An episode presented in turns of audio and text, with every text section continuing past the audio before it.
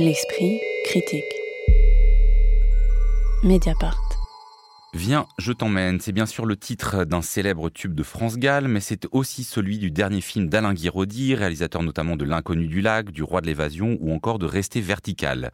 L'action se déroule à Clermont-Ferrand alors que la ville est touchée par un attentat djihadiste et que le personnage principal, Médéric joué par Jean-Charles Clichet, est tombé amoureux d'une prostituée plus âgée que lui, Isadora, incarnée par Noémie Lovovski, qui elle, mariée à un mari extrêmement jaloux, débarque alors dans l'immeuble où vit Médéric, un jeune garçon sans abri nommé Céline qui provoque une forme de paranoïa collective.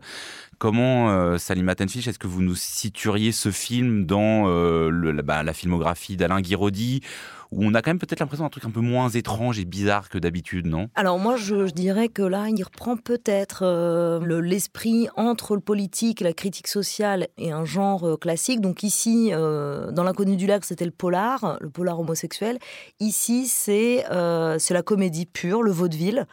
Et il faut dire que ça fonctionne, c'est-à-dire que l'humour de Guy Roddy parvient à prendre le contre-pied de tous les stéréotypes et à jouer avec euh, les préjugés notamment euh, racistes, mais aussi classistes, sexistes, homophobes, tout au long du film. Ça tient bon. Alors c'est une comédie euh, qu'on pourrait dire légère si on, si on la prend uniquement au niveau donc, du vaudeville du boulevard avec cette histoire donc de Médéric qui est un jeune trentenaire, quarantenaire, un anti-héros complet, c'est-à-dire que euh, il ressemble à rien, euh, pour le dire comme ça. C'est-à-dire qu'il ressemble en tout cas pas du tout au canon de beauté euh, auquel il est censé prétendre. il fait l'amour en chaussettes. il a une bonne bedaine. Et il a cette espèce de, cigarette électronique qui, alors au début du film, s'apparente plus à une espèce de tétine d'un gros bébé. Et puis, au fur et à mesure, plutôt à la pipe d'un détective comme Sherlock Holmes, puisque cet anti-héros, il se lance dans une, dans une enquête lui même euh, pour essayer de comprendre si ce, jeune Selim euh, qui euh, vient de s'installer en bas de son immeuble, dans la cage d'escalier de son immeuble, est, comme il le dit, un jeune sans-abri qui a fui sa famille de, Lyon, ou s'il est impliqué dans l'attentat terroriste qu'il y a eu au début du film. Occitane. Je trouve que effectivement c'est une, une comédie loufoque très très réussie et qui est la preuve peut-être qu'on ne peut pas plus rien dire. Enfin, je veux dire, euh, il, réussit à, nous faire rire et, à, avec justesse euh, sur tout un tas de thèmes, le terrorisme, la prostitution, les violences faites aux femmes, etc. Et tout en essayant de, comment dire, de formuler une espèce de projet politique à partir de ça, j'ai l'impression de créer dans ce petit immeuble du centre-ville de Clermont-Ferrand une communauté politique à partir de gens qui, euh, a priori, sont complètement éloignés les uns des autres, un papy FN ou potentiellement euh, ancien combattant. Enfin, on comprend pas Armé, en tout cas. ou un colonnage derrière un vieux Corse. Il y a des armes à la maison.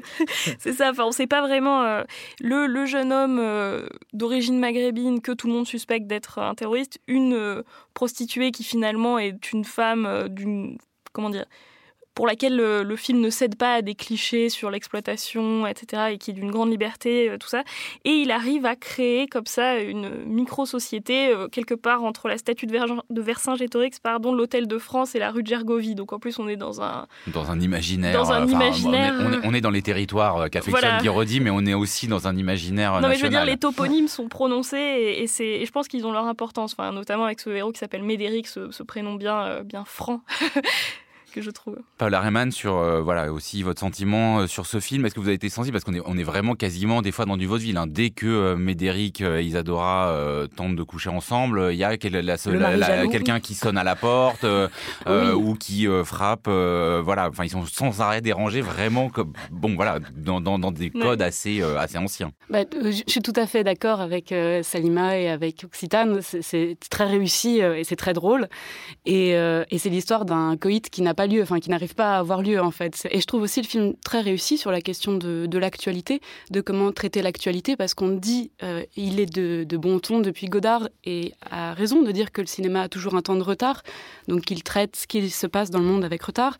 Sauf que justement c'est en traitant avec retard qu'on a le plus d'actualité. Et là je trouve qu'il y a deux temporalités qui s'affrontent, c'est celle de BFM TV d'un côté qui s'arroge le droit d'interrompre les rapports sexuels parce que voilà on fait l'amour avec euh, BFM derrière, et le temps du cinéma qui un temps beaucoup plus riche et euh, beaucoup plus fin en fait et qui permet d'être. Euh, je, trouve que le regard qu'a Guiraudy sur euh, la question des attentats cinq ans, six ans plus tard est, très pertinente et il arrive à se l'approprier en posant sa question, c'est-à-dire la différence entre fantasme et désir entre érotiser euh, et tristifier le monde, par exemple. Je trouve que c'est deux, euh, tensions euh, propres à Guy Oui, parce que, alors, effectivement, il faut peut-être parler de cette première scène, enfin, cette, enfin, en tout cas, de cette scène au début du film où on a ces deux corps qui font l'amour. C'est pas les corps qu'on est habitué à voir au cinéma. Les deux sont des corps vieillissants, bedonnants, et qui sont interrompus par, voilà, l'annonce de l'attentat.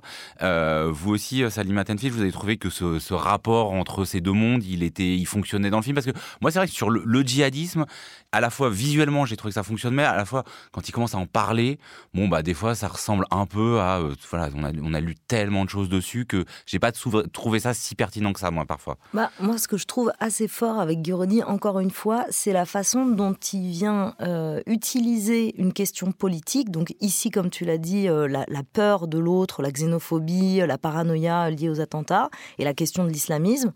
il arrive donc à prendre cette question et à en faire de la matière narrative. C'est ça que je trouve très fort. C'est-à-dire, je m'explique, c'est qu'en fait, il vient jouer sur nos préjugés pour fabriquer des attentes narratives qui systématiquement déjouent, qui systématiquement sont déçus. Et c'est à la faveur de cette déception, donc on s'attend à ce que le jeune Selim soit le terroriste, ben en fait il l'est pas, ou on ne sait pas jusqu'au bout. On s'attend à ce que la femme voilée euh, soit voilée par son mari, puis finalement on a un doute parce que c'est peut-être lui qui lui a offert une burqa. Euh, on s'attend à ce qu'il soit homosexuel, euh, Médéric soit homosexuel, puis finalement on apprend que non. On s'attend à ce que Médéric sombre dans les bras des avances de la super start euh, qui est bien canonique, bien fine, bien grande et qui passe sa vie avec son ordinateur. Et eh ben en fait pas du tout. Il préfère euh, euh, la, vieillissante prostituée Isadora et ainsi de suite et ainsi de suite pendant tout le film.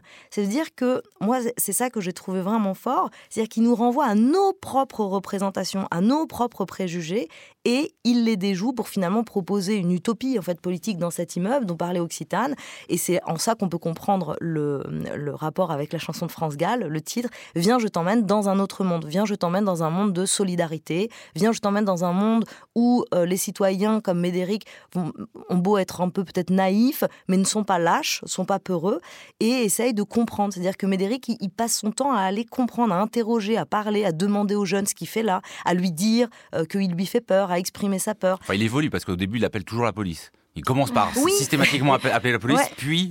C'est ça qui est génial, c'est-à-dire qu'il assume sa peur. Il dit oui, moi j'ai peur, mais euh, je vais quand même aider ce, jeune, et ainsi de suite. Et une fois que la police a, innocenté euh, le jeune Selim, alors il accepte, il est légaliste en fait, il accepte la justice, et puis il, il accepte chez lui, et finalement il va se rendre dans la cité du coin pour suivre Selim et pour essayer de comprendre. Alors c'est vrai qu'il a des méthodes pas toujours euh, très canoniques, puisque très morales, je veux dire, puisqu'il il, s'introduit dans son ordinateur et dans, son, dans la boîte mail du jeune Selim pour euh, constater qu'il regarde des, des, vidéos de Daesh. Et à partir de là, ça va relancer sa suspicion et relancer ses doutes.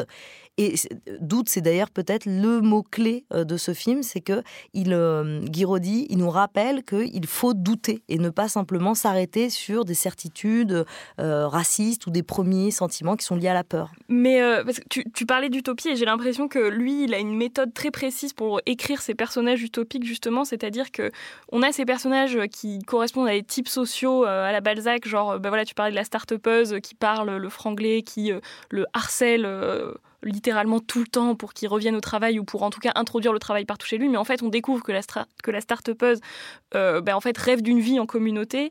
Après, on découvre que le, vieil homme armé qui pourrait être l'archétype du type un peu réac, et ben en fait, c'est lui qui a volé du shit aux, jeunes euh, qui sont en bas de l'immeuble et puis euh, que finalement, il est peut-être le plus libertaire de tous.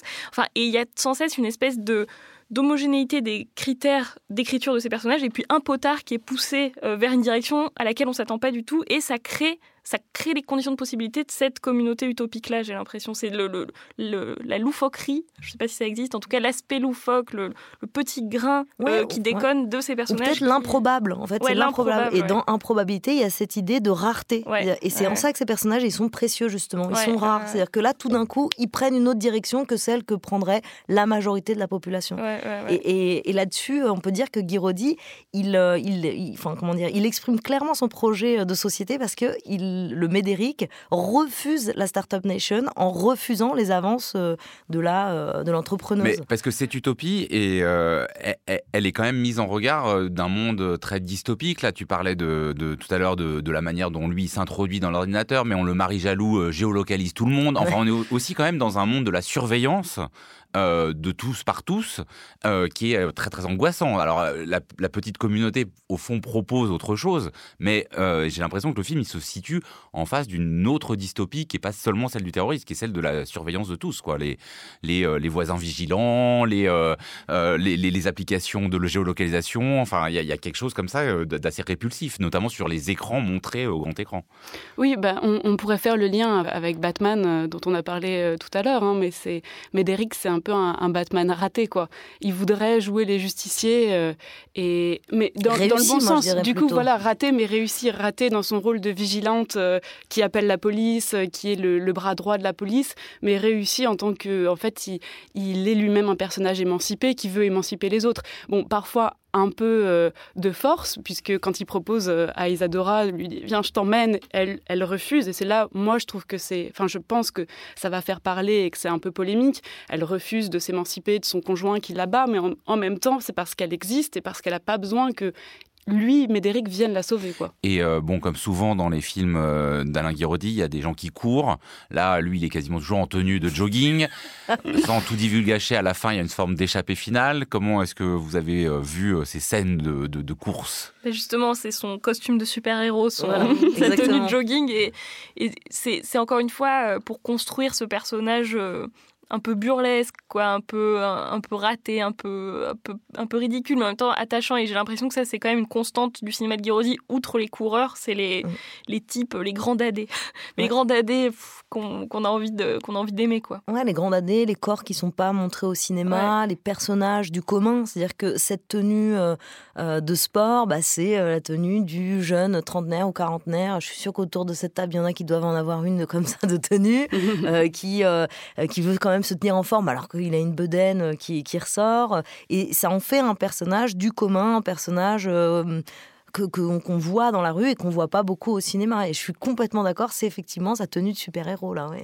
Et, et Salima Tanfish, là, sur ce qu'on disait sur cette société du contrôle euh, contre laquelle justement euh, Guiraudy veut proposer une société, une, une, forme de communauté en tout cas qui y échappe, parce que là on rejoint tous ces personnages qui, qui courent aussi pour échapper à quelque chose. Moi, ce que je trouve vraiment euh, aussi très propre à Guiraudy, c'est la façon dont il va utiliser ça comme un ressort comique. C'est-à-dire que le contrôle, c'est la façon dont le mari jaloux va pouvoir retrouver sa femme.